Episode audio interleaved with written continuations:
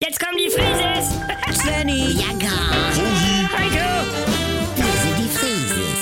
Wir sind die Frieses.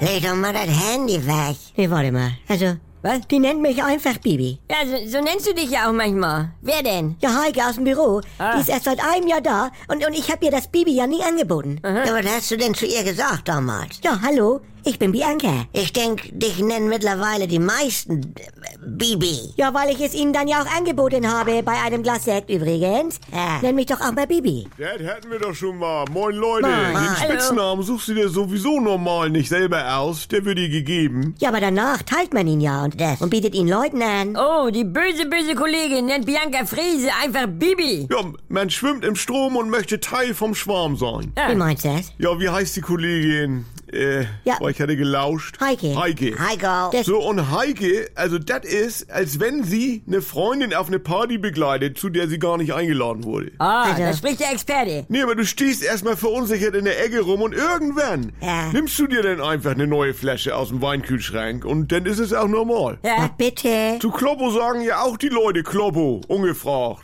Also ich jetzt auch, als ich ihn mal in Campen gesehen hab, dann sag ich ja auch, moin Kloppo, du hast es gut hier, wä? Ja, und, und dabei hatte er dir ja noch nicht mal das Du angeboten. Ja, ich weiß jetzt nicht, ob er sich neun Leuten beim Du als Jürgen vorstellt oder Kloppo. Also ich weiß nicht. Wenn ich jetzt mit ihm das erste Date hätte Ja. und er lehnt sich so leicht über die Kerze, Ja, dann verbrennt er sich die Fresse. Das, weiß er, wie ich mein.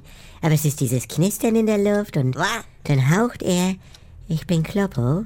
Also, Ja. Nicht? Und das hängt eben auch von dem Spitznamen selber ab. Wenn ich Rosemarie heiße, dann können ja ruhig alle Rosi sagen. Das macht ja sogar die Polizei. Ja, aber wenn jemand den Spitznamen Keule hat Ja. oder Pansen, Ja. also das ist doch sehr intim. Das ist halt wie in einer Beziehung, wenn man das erste Mal Schatzi oder Mausi sagt. Also da muss man ja vorher gewisse gemeinsame Schwellen überschritten haben. Was weiß ich. ein Urlaub im Weserbergland. Naja. Ne? du, als mein Festschwiegervater hier von Yvette, ne? Ja, oh. Wir sind ja gleich alt und haben uns ja auch gleich geduzt von meiner Seite aus. Sag mal, Ja. Nee, als er denn das erste Mal Snaggy sagte und nicht er oder der da. Heiko. Von wegen, was will der da schon wieder hier, Heiko, sondern also- höre, Also. was will Snaggy denn in unserer Sauna? Also ne? können wir nicht einmal wie eine normale Familie sein? Sag Nee, mal, also, dadurch zuckte es mich. ja. Es entstand ein Band.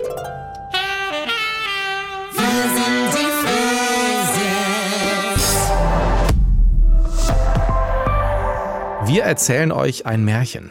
Eines, das wirklich passiert ist und das zeigt, dass Träume sich lohnen. Vor genau 20 Jahren hat Werder Bremen Unmögliches wahrgemacht. Ailton versucht den Grundschuss und trifft.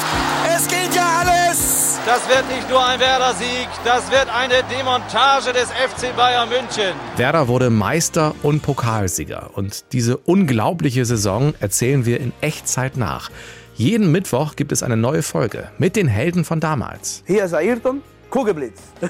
eine perfekte Jahr. in dem alle Bremer ihre Liebe zu Werder entdeckt haben. Wir hatten einfach auch richtig gute Typen dabei. Und ich weiß natürlich auch die Tränen von Toni in München. Äh, Es ist immer schwer, dieses Thema. Ihr könnt noch einmal erleben, wie die Euphorie von Woche zu Woche größer wurde und dass Bayern München noch zu besiegen war. Das Werder-Märchen 2004. Die Doublesaison Reloaded. in der ARD Audiothek. Das war halt Gänsehaut, ne?